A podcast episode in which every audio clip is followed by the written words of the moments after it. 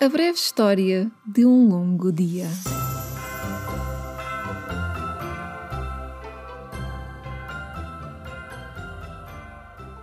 Existem dias especiais em que, logo pela manhã, naquele instante encantado à saída do sonho, entre o acordar e o abrir de olhos, queremos saltar da cama para começar a viver. Era Natal Ana Vaz esgueirou-se dos braços do homem que ainda a tentou prender à cama por mais uns minutos, saltitando em bicos de pés com o entusiasmo de uma personagem de conto de fadas. Onde está a minha prenda? Onde está a minha prenda? Baltazar observava, ansiosa por descer até à cozinha, rodopiando com o seu vestido novo de inverno, de meias grossas, abraçando-se ao casaco de malha, e ele sorria só por a ver a ela sorrir. Ele prometera-lhe um presente inesquecível, talvez o melhor de sempre, e ela correspondeu com entusiasmo à altura das expectativas. Aquele era o primeiro Natal que passavam juntos. Juntos, como quem finalmente vive o grande amor da sua vida. A casa toda a herdade e o lago imenso que lhe dava nome acordavam com eles em mais uma manhã de inverno. Era o mesmo cenário de muitos outros natais longínquos, que ambos viveram ali, felizes, em infâncias tão distintas. Ana, a bela herdeira da família Vaz, Baltazar, o bebê órfão, anônimo, diferente com a sua pele escura, que ninguém sabia de onde viera, como fora ali deixado e a quem decidiram acolher na família sob o nome Baltazar. Ou Formiga, para os amigos. Os dois cresceram ali, mas mesmo que lado a lado, sempre tão diferentes. Baltazar abraçara tudo quando estava ao seu redor: animais, gente ou natureza, fazendo da herdade do lago o seu mundo encantado. Já Ana contentara-se com apenas observar, cuidadosa, astuta. Talvez tenha sido essa a atenção dela aos sinais e às subtilezas do mundo ao seu redor que a ajudaram a sentir, há 20 anos, a mudança dos ventos. A ver as nuvens negras no horizonte da família, de todos eles, a preparar-se para sobreviver, quando, por fim, chegou a tempestade de uma tragédia súbita, imensa e longa a morte dos seus dois irmãos, depois dos seus pais, e por fim uma travessia solitária pelos anos a sós na herdade do lago, como a última herdeira dos Vaz. Ela recusara-se a partir. Ele precisou de fugir. Era a herdade amaldiçoada e o lago encantado os que profetizavam as lendas misteriosas que o povo tanto gostava de contar em histórias para crianças. Pela força da vontade ou teimosia, Ana Vaz mantivera a herdade viva durante mais de 20 anos. Todas as terras que a vista alcançava, que eram só dela, mas que ela partilhara com quem as quisesse trabalhar. A natureza vivia pelos cuidados de muitas mãos, homens, mulheres. Mas quanto à alma da herdade do lago, essa foi adormecendo. As noites cada vez mais silenciosas, os dias com demasiado espaço, menos luz. Tomara uma imobilidade imperceptível, uma dormência de amor uma quietude submersa sob os muitos afazeres da lida nas terras do cuidado dos animais, que se instalara com ausências, pequenas distrações, hábitos abandonados, tradições interrompidas. Ana não se apercebera de tudo isto, mais preocupada em sobreviver, como por norma acontece, e assim nos ensina a natureza. Talvez satisfeita com o essencial, confortada com pequenas vitórias. Mas Baltazar, no seu regresso à herdade, vira o quão silencioso e inerte se tornara o cenário idílico da sua infância. E agora estava decidido a aproveitar todas as oportunidades para resgatar a herdade do lago do destino das suas lendas mais negras, a reconstituí-la para um futuro que já começara naquele amor inesperado que unira os dois. Aquela seria uma dessas ocasiões, um dia de regresso de tradições, o seu presente especial para Ana. Ao deixarem o quarto de mãos dadas, ouvia a murmurar uma melodia alegre ao longo do corredor. É Natal, é Natal. Está na cozinha, adivinhou Ana, curiosa. Ele apenas anuiu, mantendo o segredo durante mais alguns passos, escada abaixo. Na manhã, ao redor de ambos, os fantasmas preguiçavam-se. Também eles, curiosos, seguindo o brilho nos olhos da sua herdeira.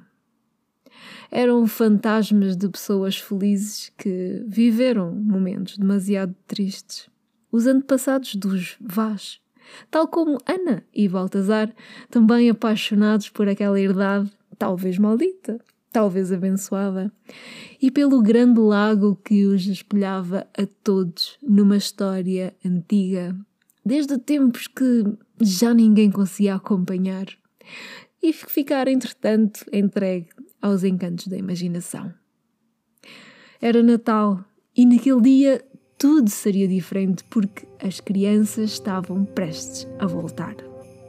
Esse era o grande plano.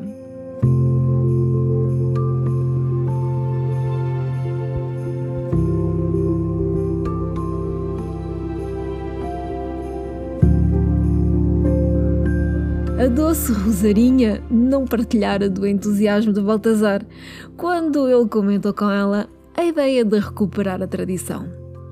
O rebuliço só iria complicar-lhe a organização das refeições natalícias, as compras, os linhos, o trato da louça delicada que só saía do armário da sala duas vezes por ano, no Natal e na Páscoa, e que, mesmo sem ser usada, precisava sempre de uma lavadela.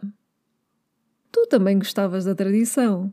Lembrara ele quando a empregada se lamentou por toda a confusão que traria aquela ideia.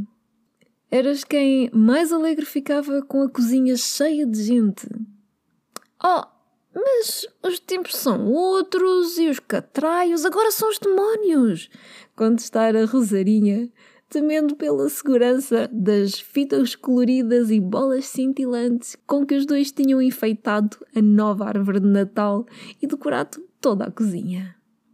No tempo da Dona Idalina, as crianças marchavam a passo de soldado, entravam e saíam desta cozinha sem lhes ouvirmos um pio sequer. Ele riu sem concordar, porque a Dona Idalina, que Deus a tenha em paz, recebia criancinhas de colher de pau na mão, enquanto tu é com esse teu sorriso derretido de lágrima no canto do olho por os veres empanturrarem a barriga com a tua comida. Rosarinha rendera-se com estas duas trocas de argumentos simples e acabou a ajudá-lo com a alegria doce que colocava em tudo o que fazia. Eles iriam recuperar a tradição. A novidade foi então espalhada pela vila e todas as casas nas redondezas. No dia de Natal, a herdade do lago abriria novamente as suas portas para receber as crianças, a sua cozinha recheada numa fartura de iguarias, doces, bolos e guloseimas nunca vistas em nenhuma outra altura. Ao deparar-se com uma cozinha a abarrotar de decorações e comida, Ana Vaz não precisou de mais de dois segundos para adivinhar qual era a sua prenda superar a incredulidade e saltar para abraçar e beijar os dois conspiradores. Obrigada, obrigada, obrigada! Vai ser o melhor Natal de sempre! Festejou. Defensora do trabalho de equipa, Ana resolveu dar a sua contribuição. Despertou o lume da lareira com grandes sopros, retocou todas as decorações que já estavam perfeitas, fez uso dos seus escassos dotes culinários. Rosarinha agradeceu-lhe, ainda que ela atrapalhasse mais do que os seus próprios nervos, sensibilizados pela correria da época festiva. Vai ser um longo dia, festejou Ana. Tal como manda a tradição, responderam-lhe em coro os outros dois. Baltazar, o vigilante da sua felicidade, observava com um sorriso que já lhe conhecia, aquele sereno só por haver sorrir.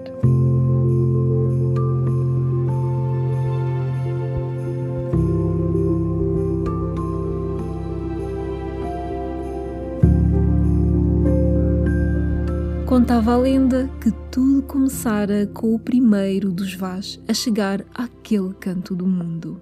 O antepassado, que ninguém sabia de onde viera, nem lembrava bem o nome, e por isso lhe chamavam apenas o Velho Vaz.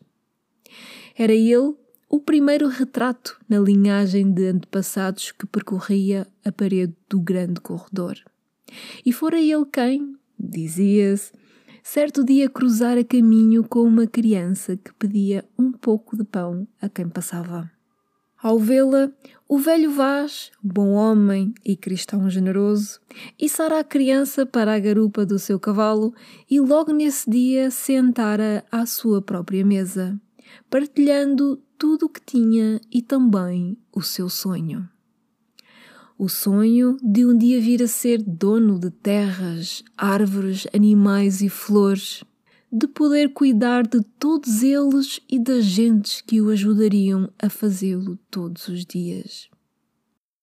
A criança ouvira-o, intrigada, e no final, apontando para o lago que se via através da pequena janela, perguntou: E o lago?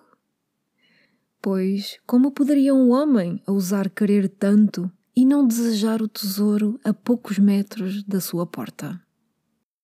O velho Vaz sorriu perante a visão mais bela da sua vida, a luz a flutuar nas águas cintilantes.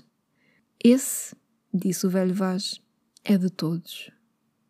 A palavra correra pelas terras, a história da generosidade, encantando os pobres como uma flauta mágica. E, no dia seguinte, manhã de dia de Natal, uma fila de crianças alinhara-se à porta da cozinha do velho Vaz. Apesar de então ele ser ainda apenas um homem pobre com um sonho, a olhar o lago da sua pequena janela, o velho Vaz oferecera uma romã a cada mão que lhe foi estendida.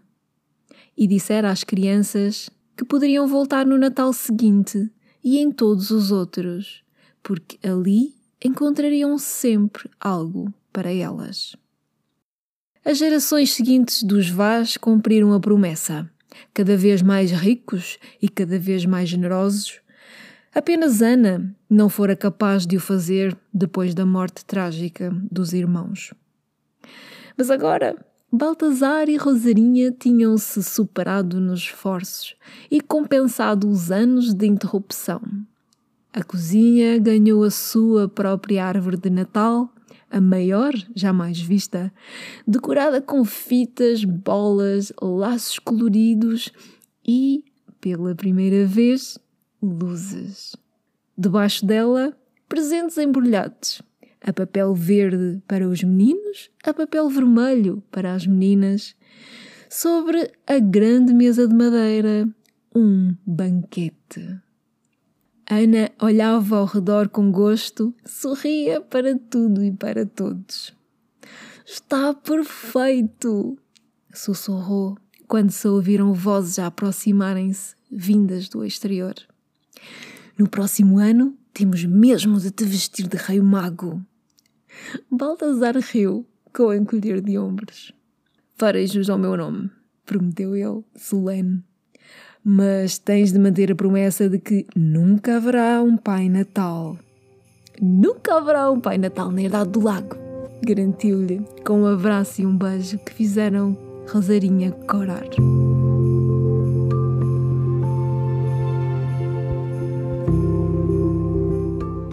Eles eram um amor que ninguém vira chegar. Ninguém, exceto Rosarinha, que vira passar pelas suas mãos as cartas trocadas durante os anos. E no instante em que Baltazar voltou à herdade do lago e aqueles dois se encontraram olhos nos olhos, pela primeira vez adultos naquela casa, ela teve a confirmação da história de amor improvável que Dona Crisálida uma velhaca, vidente e assustadora, lhe segredara havia mais de 30 anos. Ao ouvi-la, Rosarinha não acreditara na velha vidente, pois como podia acreditar em tal presságio de que o pequeno formiga, órfão, ainda mais pobre e desamparado do que todos eles, poderia um dia resgatar o sorriso da última herdeira dos Vaz quebrar uma maldição de solidão e cuidar de todos eles. E mesmo se tal fosse verdade, porque lhe confiaria a si, uma pobre empregada, medrosa e infeliz, também o segredo. Agora, ao olhar para trás, era-lhe tão fácil perceber tudo. Perceber que seria ela quem ficaria a cuidar de Ana durante aqueles últimos anos a impedir que a solidão se instalasse, que seria ela quem insistiria com Ana e com Baltazar para que os dois continuassem a responder às cartas um do outro, assegurando-lhes que as muitas folhas escritas não seriam recebidas como um incômodo, mas sim como um gesto de amor em dias difíceis, como conforto, um motivo para continuar a viver. Rosarinha não podia estar mais orgulhosa de ver agora os dois juntos, finalmente, e as tradições a regressarem em dias felizes.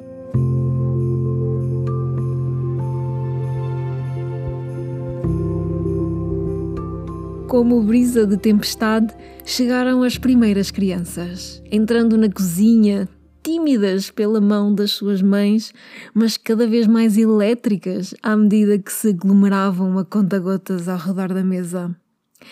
A primeira gargalhada foi como o trovão que Ana tanto esperara ouvir. O silêncio da herdade do lago foi finalmente vencido e ela riu com a explosão do som.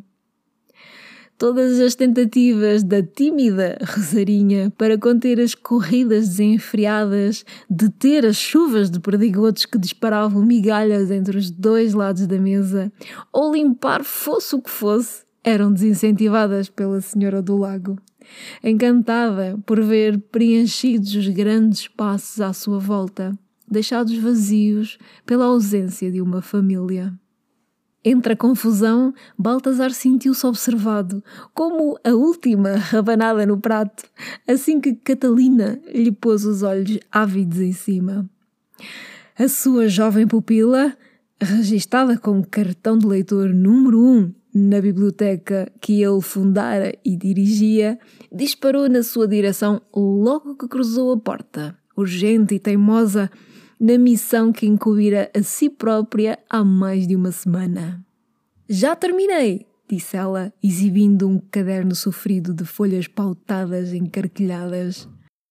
Ele recebeu-a com o sorriso habitual, a calma que tentava amortecer a energia criativa e literária de Catalina. Não és um bocadinho crescida para estar aqui? Crianças até aos 10 anos, relembrou ele a indicação no convite que fizera circular pelas terras vizinhas. A minha tia pediu-me para o trazer. Apontou ela a Tico, o seu primo, que ela deixara à sua própria sorte entre as outras crianças da vila ao redor da mesa. Catalina ignorou a sobrancelha torta de Baltazar, que denunciava a resposta como a desculpa esfarrapada que era, para conseguir falar com ele mais uma vez sobre o mesmo assunto que perseguia obstinadamente. É um conto natalício sobre romãs, continuou Catalina com entusiasmo redobrado e pegando numa fruta, juntou ao caderno, como se juntos, folha e fruto, tornassem a sua proposta mais apetecível. Sim, parece muito interessante e oportuno, elogiou-a tanto pelo esforço como pela paixão literária. Mas ainda estou a pensar se. Claro que vamos aceitar, afirmou Catalina, arrancando a folha do caderno de argolas e apresentando-a frente aos olhos dele como uma dívida pendente de cobrança urgente. Este povo precisa de cultura. Sussurrou-lhe ela, a estilo de enfermidade alheia muito necessitada de cura. Juntos olharam em redor. A algazarra na cozinha confirmava tanto a convicção de Catalina sobre a necessidade da cultura, como as grandes dúvidas de Baltazar sobre a questão que os dividia na última semana: aceitar ou não aceitar a proposta do presidente da junta de freguesia para fundar um jornal em Montover. Prova, mas é um bilharaco, para ver se é possível adoçar-te um bocadinho a alma. Riu Baltazar, aceitando a folha escrita, a letra adolescente, e trocando-a pela iguaria de abóbora frita. Catalina trincou de imediato, o que não a impediu de continuar a falar de boca cheia. Já tenho uma lista de temas, não te preocupes que não nos vai faltar o que escrever. Pois, não duvido, murmurou ele. Vou escrever até que me sangrem os dedos, prometeu-lhe, enquanto os lambia pegajosos de açúcar e canela. Esta terra nunca mais será a mesma. Pois, não duvido, repetiu o Baltazar, sorriso um pouco resignado, mais temeroso do que nunca.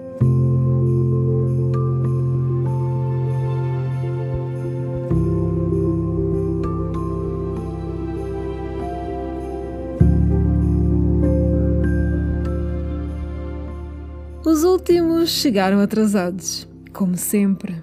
Sete crianças numa marcha de patos visivelmente alinhados a contragosto, liderados por Zé Mau, adolescente com cara de poucos amigos, e no final, Barbicha, o descontraído bem disposto, que fechava a fila a ritmo de assobio natalício. Eles eram o bando dos canaviais, crianças vindas do bairro mais pobre e longínquo, esquecido lá para os lados dos campos alagados, os que mais precisavam e menos queriam estar ali. Foram entrando na cozinha já cheia, ignorados pelos olhares das mães das crianças da vila, no desdém habitual. Mas a alegria de Rosarinha, a doce cozinheira, ao ver o filho chegar disfarçou a hostilidade do povo da vila. Zé Mau deixou-se abraçar pela mãe e aproveitou a oportunidade para devolver o desdém com um olhar desafiador às mulheres e um especial a Catalina, que por um instante deixou o seu caderno de argolas tortas e de editar o seu texto, já que os dois nunca perdiam a oportunidade para trocarem um insulto camuflado e manter de boa saúde o seu ódio de estimação de há tantos anos. Agora sim é Natal! festejou Rosarinha, puxando também o sobrinho para o mesmo abraço. Mata-mata, rapaz pouco dado a afetos e com urticária ao toque de pele humana, rosnou ao ser arrastado pela tia. No entanto, não fugiu com a cozinha sobrelotada e tantas conversas cruzadas que mais parecia que uma magia negra de Natal a transformara num galinheiro, a Navaz não podia estar mais radiante. Apenas os membros do bando dos canaviais esperavam em silêncio, os olhos em todo lado, narizes impregnados de cheiros deliciosos e bocas salivadas, mas fechadas. A ordem fora de Zé Mau ao saírem do bairro. Toda a gente bico calado e ninguém pesteja sem o autorizar. Fora uma ordem que não deixara dúvidas e eles quase nunca desacatavam uma ordem do líder do bando. Mas agora, por que é que temos que ir outra vez a essa merda? Contestara mata-mata a ordem do primo. Porque se não aparecermos, a minha mãe vem buscar-nos pelas orelhas mata-mata, limitara-se a resmungar com Assim que deia, vou pôr-me no caralho lá para fora, aviso já. E também ele daquela vez, acatar a ordem. Ali estavam todas, as crianças da vila, as do bairro, finalmente a cozinha repleta e a tradição retomada. Venham buscar as vossas prendas, pediu Ana junto à árvore de Natal. Do grupo do bando dos canaviais, os irmãos Marcolino, tão felizes quanto três cães hiperativos, foram os primeiros a abandonar a disciplina e lançaram-se logo às primeiras caixas que conseguiram pôr as mãos em cima. Ana Vaz ainda tentou alertá-los quando um deles escolheu o embrulho em papel vermelho, destinados às meninas, mas o demónio da destruição já se apossara de todos por contágio na euforia de rasgar papel. Oh, oh barbicha, esta é para ti! riu Mata-Mata, arrancando a caixa das mãos do Marcolino, que estava confuso por a sorte lhe ter dado uma boneca acompanhada de meia dúzia de escovas, em vez do conjunto de carrinhos igual ao que calhara aos seus dois irmãos. Barbicha Rapaz discreto, de cabelo sempre bem penteado e uma penugem de bigode, não aceitou a provocação do comentário de mata-mata, o terrorista. Apenas franziu a orelha e continuou a penicar a sua rabanada sem pressa. Também querer a minha, balbuciou Badé, um dos meninos mais pequenos que procurava, entre a confusão, uma caixa que ainda estivesse fechada e que pudesse vir a ser sua. Claro, quando aprendes a falar em condições. Mata-mata deu-lhe um encontrão e foi garantir que nenhum azeiteiro entre os putos da vila ficava com as prendas deles, já que Barbicha era um imprestável preguiçoso e o seu primo Zé Mau estava mais preocupado com parecer bem educado, a comportar-se como peixe morto. Trocas de presente foram levadas a cabo entre rapazes e raparigas para satisfação dos gostos pessoais.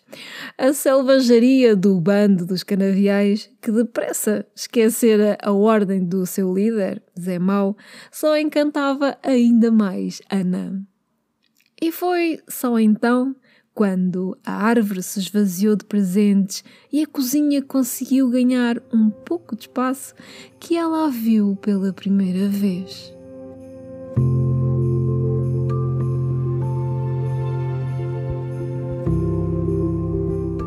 Era como um pequeno fantasminha branco, a menina albina de quem já ouvira os empregados falar. Falava-se em magia branca, em profecias, em vozes do outro mundo, dons inexplicáveis e a ignorância mantinha o povo cativo do medo. A menina viera com o grupo do bando dos canaviais, crianças cujos pais não tinham tempo ou interesse em acompanhar os seus filhos até ali. E estava sozinha, à beira da árvore de Natal, tão pequena quanto uma criança de seis anos poderia ser, de rosto elevado a observar a estrela no topo, cabelos brancos corridos, pele quase transparente. A curiosidade levou a melhor de Ana e ela baixou-se à mesma altura da menina. Olá, disse-lhe baixinho. A menina voltou-se e o espelho dos seus olhos metálicos desfocou o mundo ao redor delas. Num primeiro instante, Ana temeu que, se lhe tocasse, ela desapareceria. Badé, um pouco maior, mas igualmente silencioso e tímido, juntou-se a elas. Algo curioso, meio fugido do terrível mata-mata. Eu sou a Ana, e vocês? Perguntou sorrindo para os dois. Como se chamam? Chamar-me Badé. Sorriu ele de volta. Mãos nos bolsos com rebordes de migalhas dos dois bolos que roubara, um para a sua mãe, que nunca saía de casa, outro para a irmã, que já era grande e não podia vir ao Natal na herdade. A menina pareceu precisar de pensar na resposta ou estar apenas encantada com a visão do rosto de Ana Vaz, tal como ela estava com o seu. Cuca, disse finalmente. Cuca, gostas da árvore? É. Voltou a olhar o topo e Vadé imitou-a. Da estrela, sorriu. Bonita, comentou Vadé, olhando toda a árvore e tocando-a com a ponta dos dedos, fazendo algumas das bolas balançar. Há muito, muito tempo, segredou Ana o início da lenda. Na noite de Natal existiram três árvores junto do presépio: uma tamareira, uma oliveira e um pinheiro. Cuca e Badé voltaram a sua atenção para aquela voz encantada, rosto curioso com o que estava prestes a revelar-lhes.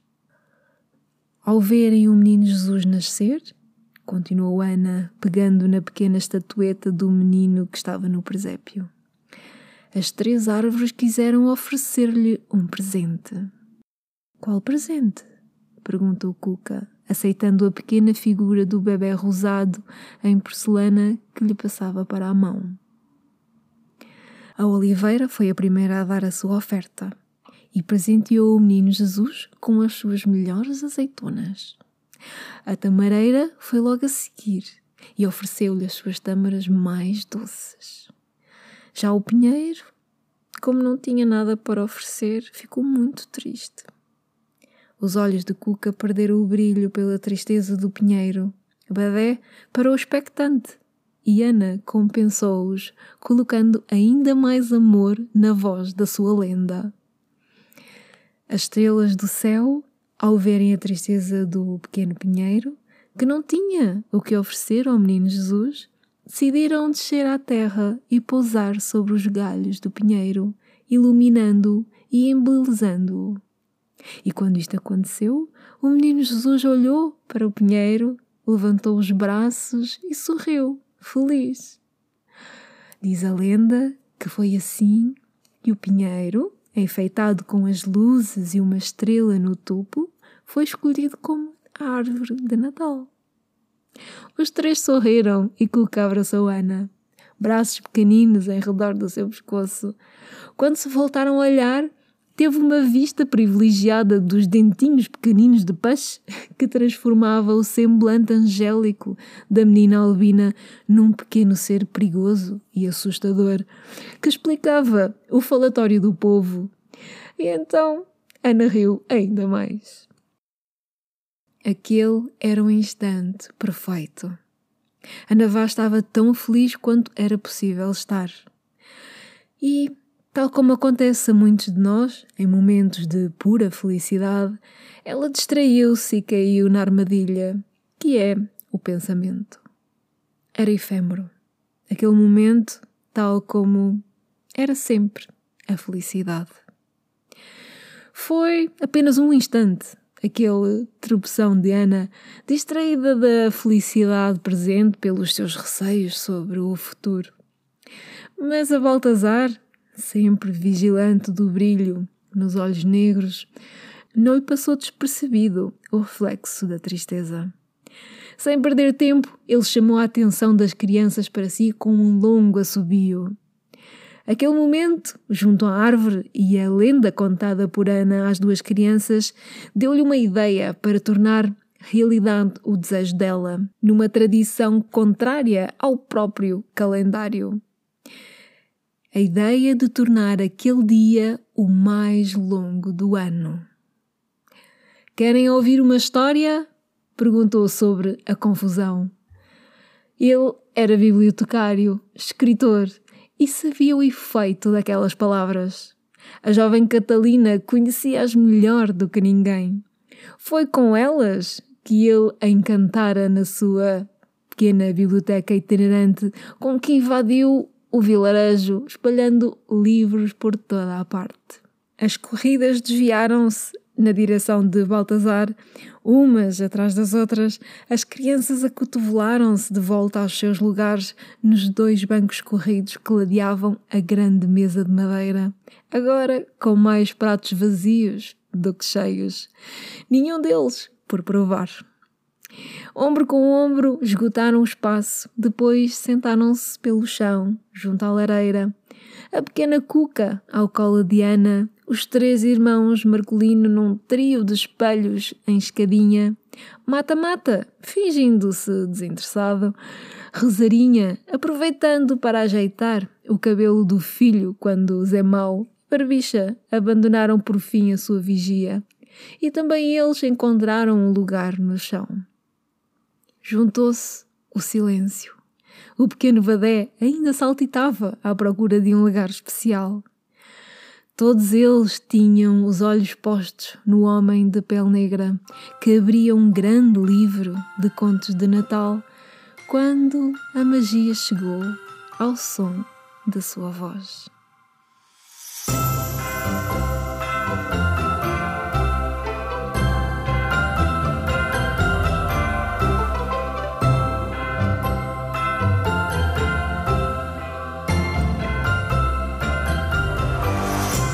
Feliz Natal e boas leituras!